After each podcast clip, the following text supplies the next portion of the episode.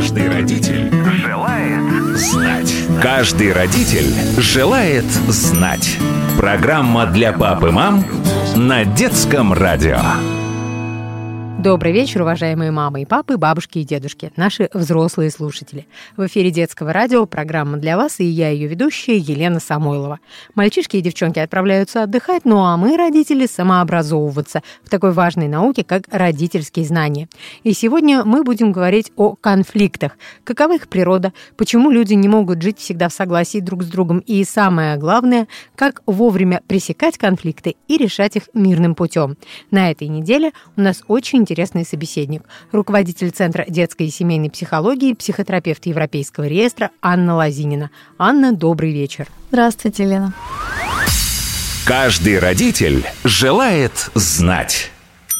Анна, наша с вами первая тема – это конфликты. Mm-hmm. Конфликты существуют между всеми. Между родителями, между коллегами, между родителями и детьми. Нас, наверное, больше будут интересовать конфликты между родителями и детьми, но так или иначе природа конфликта, наверное, она одинакова. Mm-hmm. В чем же она состоит? А, но самое, наверное, основное – это понимание феномена конфликта, потому что конфликт – это же просто разность интересов и разность видения. То есть из этого соткана вся природа. Как только ребенок рождается, перерезаем пуповину, все, уже конфликт уже дышать, не дышать. Отдельная да, личность. Отдельная личность, да. И э, от того, как гибко мы будем существовать в этом мире, э, с учетом своих интересов, учитывая интересы другого человека, ища какие-то общие инструменты для того, чтобы эти интересы и потребности учесть, вот от этого зависит такое гармоничное существование и в мире, в социуме, и в семье, и адаптация ребенка в том числе, и адаптация самого взрослого. А дети уже, как правило, считывают модели поведения взрослых и начинают быть либо адаптивными, адаптивными, либо дезадаптивными. Поэтому сам конфликт это прекрасно.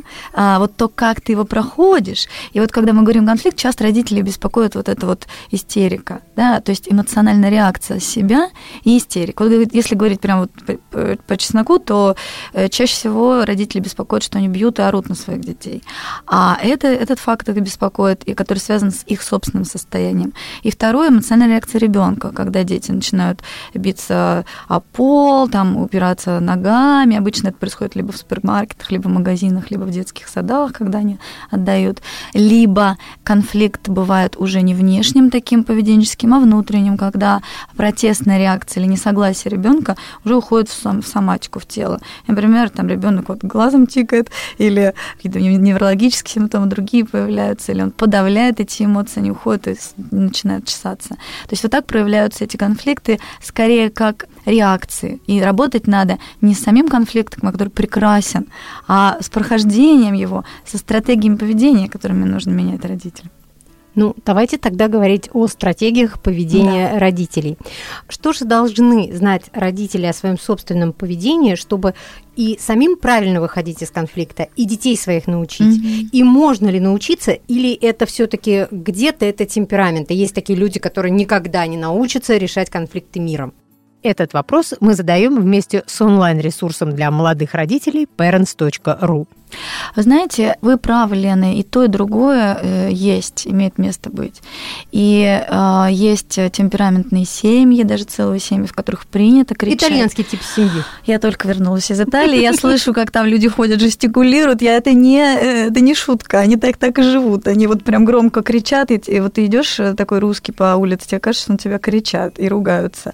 Соответственно, есть дети с особой чувствительностью нервной системы, гиперчувствительные, на которых взрослые при повышении повышении голоса, да, они а, интерпретируют это как крик и то, что меня не любят, да, э, они не могут увидеть за этим намерение мамы, желание донести до нее, до, до ребенка, да, там эмоционально что-то. И вот у таких детей чаще всего случаются вот всякие невротические штуки. Они боятся, такие детки боятся громких учителей, громких звуков, спортивных секций. И вот с этим тоже надо особенно работать. Но если ребенок mm-hmm. рождается в такой семье, где эмоциональные родители, наверное, он должен привыкать, а не бояться. Или это потому что он другой, и у него другой характер, и он просто не может в этом жить, ну просто потому что он такой родился? Лена, бывает и так, и так. Мне очень нравятся такие вопросы, задаете. Э, и так, и так бывает, потому что бывает, когда комплементарно подходит, э, и ребенок повторяет стратегию поведения родителей. Ну, знаете, такие девочки, мальчики, которые ходят и как лекало показывают отражение, что там у взрослых происходит, включая походку и моделируя поведение. А есть дети, которые наоборот, как инь-янь, да, вот они как э, ну, вообще я э, так хочу сказать, что давайте сегодня будем ориентироваться на более здоровую адаптивную модель, как э, здоровую, там, условно-психическую здоровую семью. Поэтому я покажу вот такие паттерны поведения родителей, которые заведомо точно приведут вашу семью к спокойному, радостному э, существованию. Так, вот это, это у нас получается что хорошо. приведет нас к счастливому существованию внутри семьи. Вот вы знаете, мы а я говорю мы, потому что я уже не одна работаю, у меня уже свой центр, в нем порядка 10 специалистов, которые работают по моей методике, она, в принципе, одинаковая.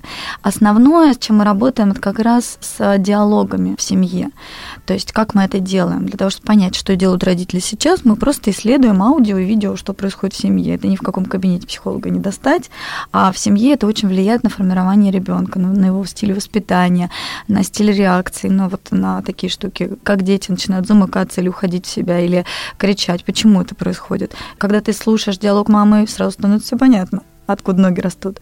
Вот. И э, как с этим быть, тоже понятно. Поэтому я сегодня коснусь таких главных моментов. Я бы очень хотела, чтобы слушатели сейчас для себя взяли какие-то новые осознания и сразу попробовали. Не только поняли, но и сразу же попробовали, внедрили вот новые инструменты диалога.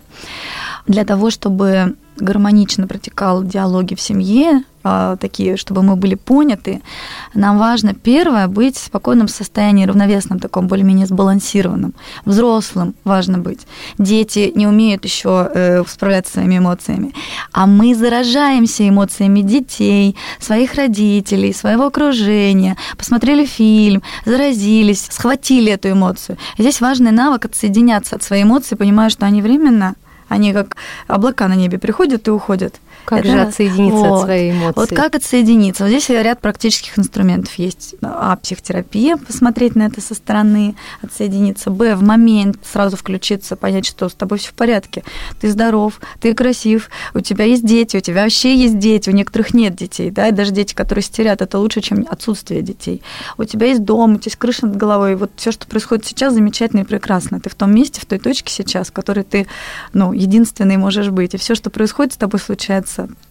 Но ведь когда мы э, на взводе, нам очень трудно себе это объяснить. Да. Вот, может быть, какие-то, я не знаю, ключевые слова существуют, чтобы себя остановить. Да много. Этому, Лена, много-много этому существует э, техник и психотерапевтических, и медитативных практик. Это скорее возврат в настоящее, отсоединение от себя, от эмоций. И, а второй, это очень важный момент, замечать, что ты вообще хочешь. Потому что мы за этими эмоциями не замечаем, что мы сейчас хотим, и не расставляем приоритеты. И вот эта особенная способность, я считаю, прямо отдельный навык такой высокого эмоционального интеллекта понимать, что ты хочешь. Вот ребенок кричит, муж орет, мама там что-то вопит, типа, ты не успеваешь, и тебе надо, что тебе надо. Вот остановиться, заметить, расставить моментально приоритет, выбрать намерение и действовать в эту сторону, оставляя все остальное как бы за фоном. Выбрать самое главное, желательно в устойчивом расслабленном состоянии. Как его достичь, это, это пошагово, так постепенно. У кого-то получается легко, кто-то вырос в семье, где автоматически там родители спокойно берут себя в руки. Да, кто-то учится медитациям, например, я через этот путь пошла, да, наблюдать за своим состоянием, и периодически я там просто сижу и смотрю на стену и слушаю свое дыхание, это мне очень помогает перед выступлениями, перед конференциями большими, перед э, какой-нибудь сложной э, ситуацией в семье. Ну, на самом деле, уже ситуации в семье сложные кажутся мне такими наиболее интересными, поэтому здесь скорее такой, а побыстрее бы разобраться и помочь. Это, вот, это кстати... как у Толстого, все счастливые семьи похожи друг на друга, а все несчастливые, несчастные я бы добавила, Я бы добавила, что и несчастные похожи, одинаковые паттерны, причем я вам точно могу сказать, что есть похожие симптомы. То есть вот в семьях там, с топическим дерматитом родители ведут себя вот так. У семьи, у которых есть детей, там писаются, да, они себя вот так ведут. Дети, а, которые истерят или не хотят есть, малоежки, там много контроля со стороны мамы. Она, скорее всего, э, давала, вот смотрите, если приходит ребенок, э, который не ест, то я точно начинаю спрашивать, и, скорее всего, там на 5 из 7 вопросов они отвечают, да, это у них есть бабушки в семье, которые кормят, его кормили держа, сдерживая руки насильно немножко. Был такой опыт. Под мультики. А, он а, не умеет свои сигналы распознавать, то есть он сам не, не, не дожидались они его чувства голода, то есть боялись его, что он останется голодным и так далее. Вот такие вот моменты и поведенческие, и личностные, и там семейные, они очень похожи. И реакции похожи. Вот, поэтому я бы сегодня взяла несколько таких типичных ситуаций и прошла бы через них, как решать конфликт, например, когда ребенок не хочет одеваться или какие-нибудь такие. Если у наших э, слушателей есть вопросы, я бы с удовольствием разобрала их. Так, хорошо. Мы потом более подробно разберем, но я хотела бы э, вот что понять. Вообще конфликт, он в любом возрасте может возникать с ребенком, или чем старше ребенок, тем э, больше вероятность конфликтов? А, от возраста это не зависит. Это скорее зависит от типа поведения родителей, от стратегии. Вот если много прямых команд в семье, например, знаете, и я заметила, что когда э, мамы, папы общаются через ты с ребенком, ну слушай, ну когда ты уже это сделаешь? Или я вижу там, положи, ты, ты не трогай это, или а, ты, пожалуйста, за собой убери, ты, пожалуйста, подготовь одежду с вечера. То есть ребенку сгружаются вот такие вот как бы команды через ты, и он автоматически начинает на это реагировать либо либо протестом, либо криком, либо в соматику уходит, опять же. А как правильно тогда доносить? От я. Вот, сейчас расскажу. Да. Правильно от я. Правильно это когда ты пользуешься собой как инструментом. Ты говоришь о своих чувствах, ты говоришь о своих мыслях, о своих желаниях, о своих Я бы хотела. Да, и наблюдениях, внимание, это когда ты говоришь, я вижу, что ты разбросал по всей комнате свою спортивную форму, рюкзак, там у кошки корма нет. И вот это описание наблюдения, оно самое точное. На него с ним сложно поспорить. Конфликты всегда возникают из представлений. То есть природа конфликта, она понятная такая. У каждого есть свое собственное представление реальности, и каждый в него верит. Ребенок верит, что ему сейчас не нужно собирать форму, ему важнее пообщаться с друзьями, и он в этом прав абсолютно. Да? Тот подросток, который а мама а верит в то, что э, каждый член семьи должен за собой складывать вещи на место, и ее задача воспитать аккуратного ребенка. Она тоже отчасти права, поэтому отчасти оба правы.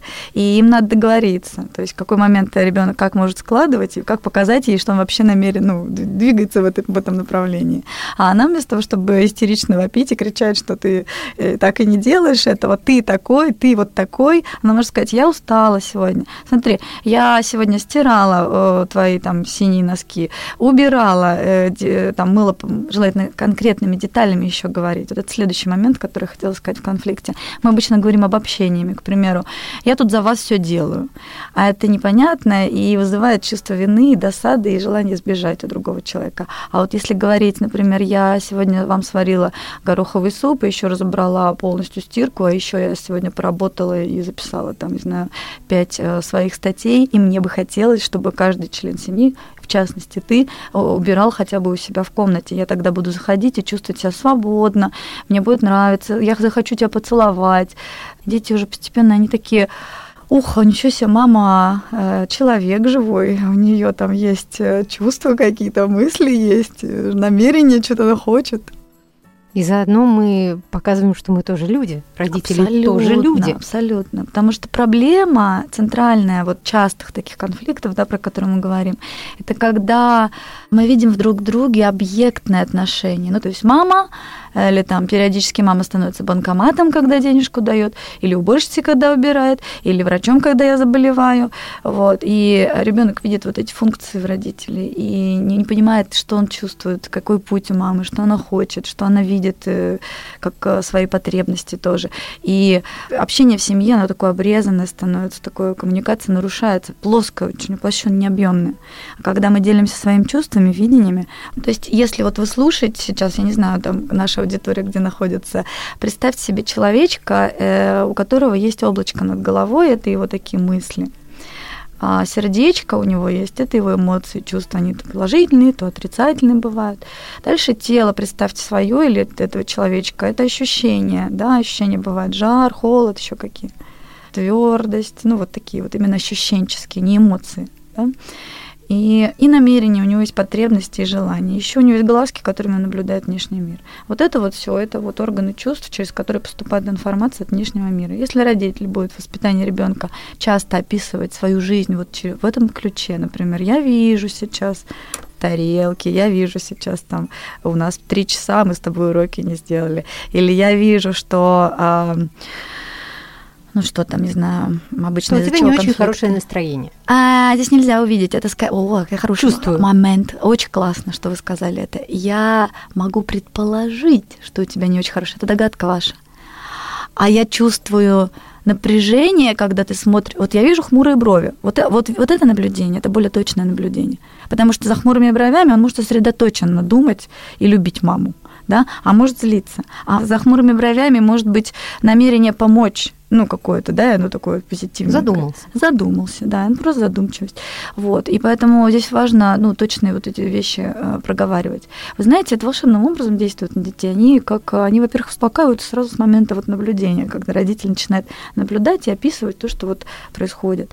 А потом он может сказать о чувствах. Я испытываю, например, любовь к тебе и одновременно злюсь. Это нормально, когда и так, и так. Это следующий момент, он важный очень. О чувствах они, они комплексные. У нас, я, например, сейчас испытываю вот здесь прям интерес и еще такое волнение, чтобы э, было хорошо слышно и чтобы люди понимали, о чем я говорю, потому что это же информация через а, радио поступает, да, так бы я и нарисовала здесь, и показала бы примеры детей, да, и э, родителей бы позвала, но мне вот волнение такое есть. И одновременно интерес, да, и тепло какое-то. И это вот то, что я сейчас испытываю. А что я хочу? И вот я дальше про намерение хочу, да, чтобы в каждой семье была здоровая коммуникация у родителей с детьми, чтобы конфликтов было, вот таких истерик было меньше, криков в целом было меньше, чтобы как можно быстрее дети договаривались друг, ну, родители с детьми и дети друг с другом. Каждый родитель желает знать. А, кстати, вот э, есть такое мнение, что дети вообще крика не слышат. Они в этот момент замыкаются в себе и крика не слышат. И кричать, в принципе, на детей бесполезно. Да, кричать на детей бесполезно. Так и вообще, в принципе, слова, они э, менее действенные, чем э, действия. То есть нужно показывать своей моделью реагирования, как ты живешь. И второе, дети на слова-то редко реагируют. Вначале да, когда родители, как маленький, как, вот когда ребенок там трех лет, да, ты говоришь, не трогай, стоять, и он реагирует на слова. Потом начинает расти и понимает, что он может как стоять, так и бежать, он может маму как слушать, так и не слушать, как учительницу слушать, так и не слушать, может согласиться с тем, что с ее словами, искать словами, да-да, я делаю, и не сделать фактически, понимаете? И тогда возникает конфликт. Конечно, и тогда возникает А конфликт. что же нам делать, чтобы вот он нас услышал и сделал так, как мы его просим. Потому что мы же понимаем, что частенько э, мы просим, ну мы же тоже не просто так просим. Родители, в общем, не так часто хотят зла ребенку, да, это скорее редкое-редкое исключение. Вот чтобы он сделал так, как хотим мы. Первое. Для того, чтобы... Ну, во-первых, это зависит от возраста, да. Сейчас давайте разберем какую-нибудь ситуацию. Три года ребенку. Э, конфликт, э, когда он ложится в магазине, ну, чаще всего, да, там требует игрушку или, например, хочет надеть красную цвета там летнюю шапку и какую-нибудь розовую куртку девочка. Вот То она есть три года уже может быть, да? В три так это и бывает. Они хотят на, на себя напялить непонятно что, не понимая ни климат, ни температуру, вот э, основываясь на каких-то своих представлениях о своей красоте внутренней. Естественно, родитель с этим не согласен, или бабушка, и там гнет свою линию, что вот эти штаны нельзя, в них ты там попадешь в лужу и промокнешь. И вот здесь важно первое, сразу к себе прислушаться, насколько для тебя лично, субъективно это важно. Многие родители боятся, что если они начнут э, соглашаться с детьми, те решат, что ими очень легко манипулировать. Да, это отчасти так, если это правильно. Если долго соглашаться, то ты э, находишься под ребенком. И, но здесь даже не в форме важно, а в содержании. Сейчас расскажу. Первое, решить, насколько для тебя это важно. То есть в какой момент понять, что ему три года, что сейчас вот он так растет. Первое, определиться. Если мне принципиально важно это, тогда я... Э, ну, на улице холодно, а он хочет надеть летнюю шапку. Да, можно взять, позволить ему все-таки до какой-то степени пройти, да, эту, э, надеть эту шапку, но взять дополнительно. Смотрите, Первое, говорите от я. Слушай, я вижу, что ты хочешь надеть летнюю шапку, а на улице холодно. Это наблюдение. Второе, а, сказать о своих чувствах. Я прям маленькому ребенку так сказать. Я а, расстраиваюсь, и беспокоюсь, потому что боюсь, что ты заболеешь, и э, мне придется тебя лечить на простройку в будущее сделать. Дальше. А, сказать о желаемом результате вашем, позитивном. То есть я бы хотела, чтобы ты все-таки надел зимнюю шапочку, и мы с тобой тихонечко конкретно, спустились по ступенечкам, потом пошли бы позитивную простройку сделать. Мы так сможем с тобой подольше погулять. Сможем подольше погулять на площадке и зайти, может, в кафешку. Вот. Но если ты не наденешь, что мне придется вот ходить и ныть, и там постоянно тебя э, одергивать, или, или еще взять шапку, или, или злиться. Ну, короче, негативный вариант простройку. Ну, потому что она и так есть, и так сценарий этот действует. Два варианта сценария дать ему. И э, остановиться на позитивном и дальше сказать, а ты как думаешь?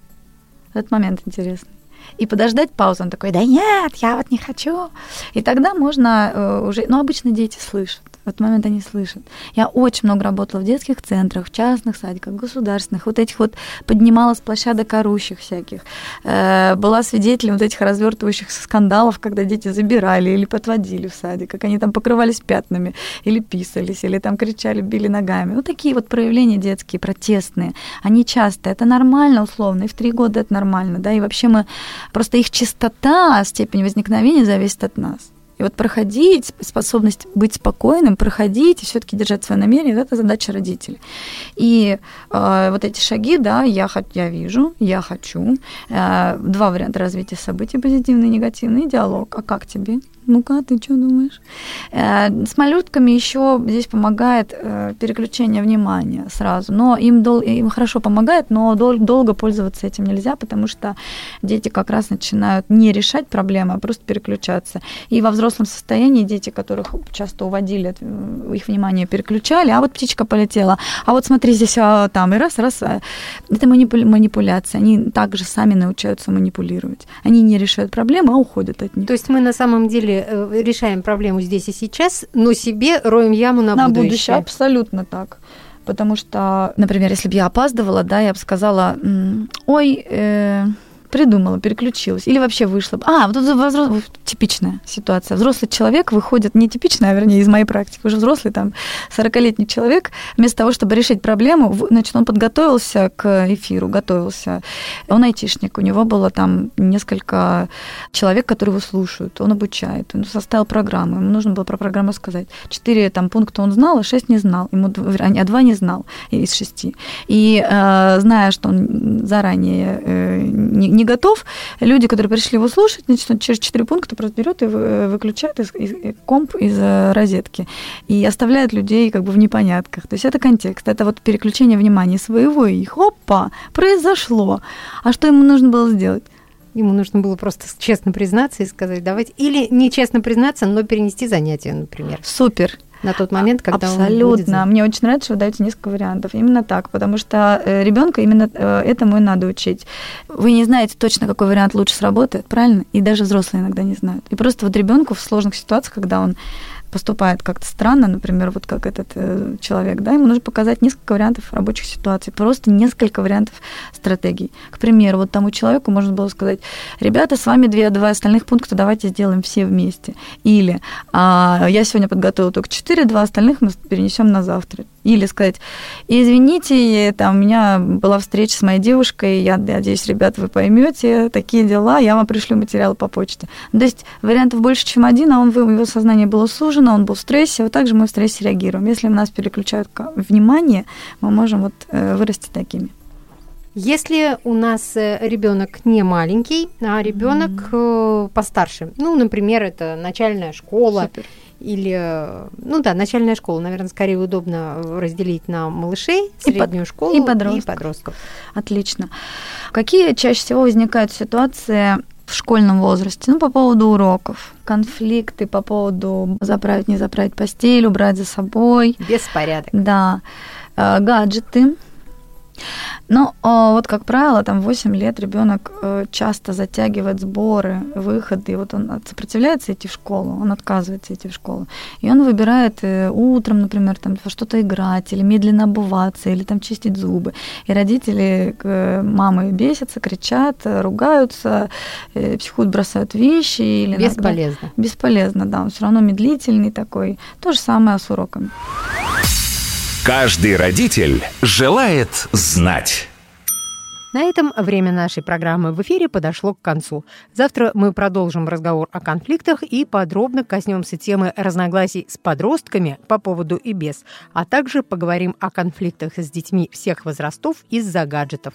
Напомню, наш гость на этой неделе – руководитель Центра детской и семейной психологии, психотерапевт Европейского реестра Анна Лазинина. А на сегодня я, Елена Самойлова, прощаюсь. Если у вас есть вопросы, касающиеся воспитания и здоровья детей, оставляйте их на страничке нашей программы на сайте дети.фм. Там же можно послушать все выпуски нашей программы, которые уже были в эфире. На этом прощаюсь. Всем хорошего вечера. Каждый родитель желает знать. Каждый родитель желает знать. Программа для пап и мам на детском радио.